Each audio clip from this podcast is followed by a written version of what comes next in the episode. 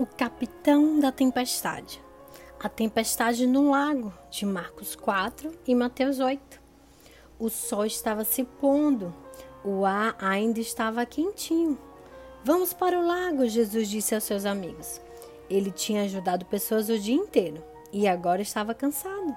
Então ele deixou a multidão na beira do lago e sentou-se em um pequeno barco de pesca.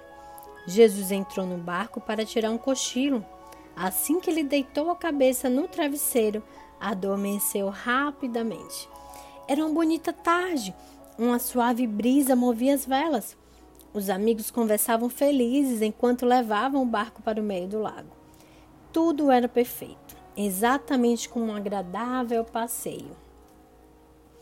Mas de repente, eles estavam na metade do caminho, quando do lado de fora ventos fortes varriam as águas pelo lago altos e fortes como um furacão.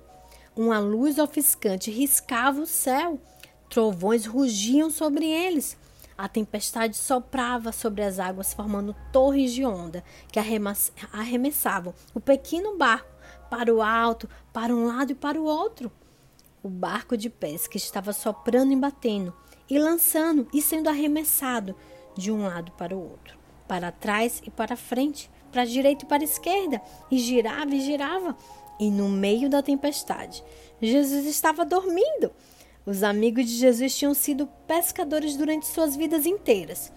Mas aquela tempestade era muito maior que eles, muito diferente de todas que ele tinha visto. Não importava o quanto eles lutassem com as cordas e velas, eles não conseguiam controlar o barco. A tempestade era muito grande para eles. Mas a tempestade não era tão grande para Jesus. Socorro! Eles gritaram. Acorde, Jesus, acorde rápido. Jesus abriu seus olhos e eles falaram: Socorre-nos, salve-nos, por favor. Não se preocupa conosco. Claro que Jesus se preocupava. Este foi o maior motivo dele ter vindo para socorrê-los, para salvá-los. Jesus levantou-se e falou para a tempestade: Silêncio! Ele disse: Apenas isso. E a coisa mais estranha aconteceu. Você pode imaginar o que aconteceu? O vento e as ondas obedeceram à voz de Jesus. Toda aquela tempestade, todo aquele mar em fúria se acalmou e em silêncio ficou. Eles já tinham ouvido antes essa voz, claro. Era a mesma voz que o criou no início de tudo.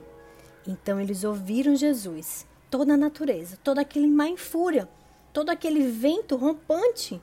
Eles ouviram Jesus e fizeram exatamente o que ele ordenou. Imediatamente o vento parou, as águas se acalmaram e brilhavam inocentemente à luz do do luar. E correndo quietamente ao lado do barco, como se nada tivesse acontecido.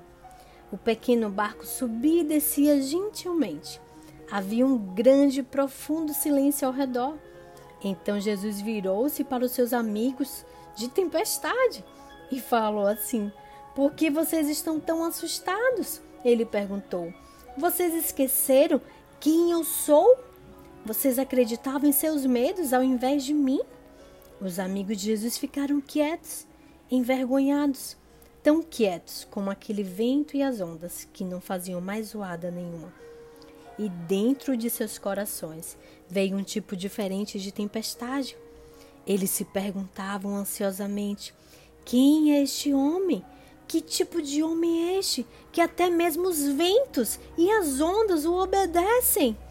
Como pode isso? Era muito grande para eles entenderem.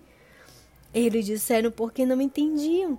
Eles não estavam convencidos ainda que Jesus era o Filho de Deus que Jesus era o Criador também de todas as coisas. Ele estava lá no início, quando a criação foi criada, pelo poder da sua voz. Os mares existiram, os céus e a terra.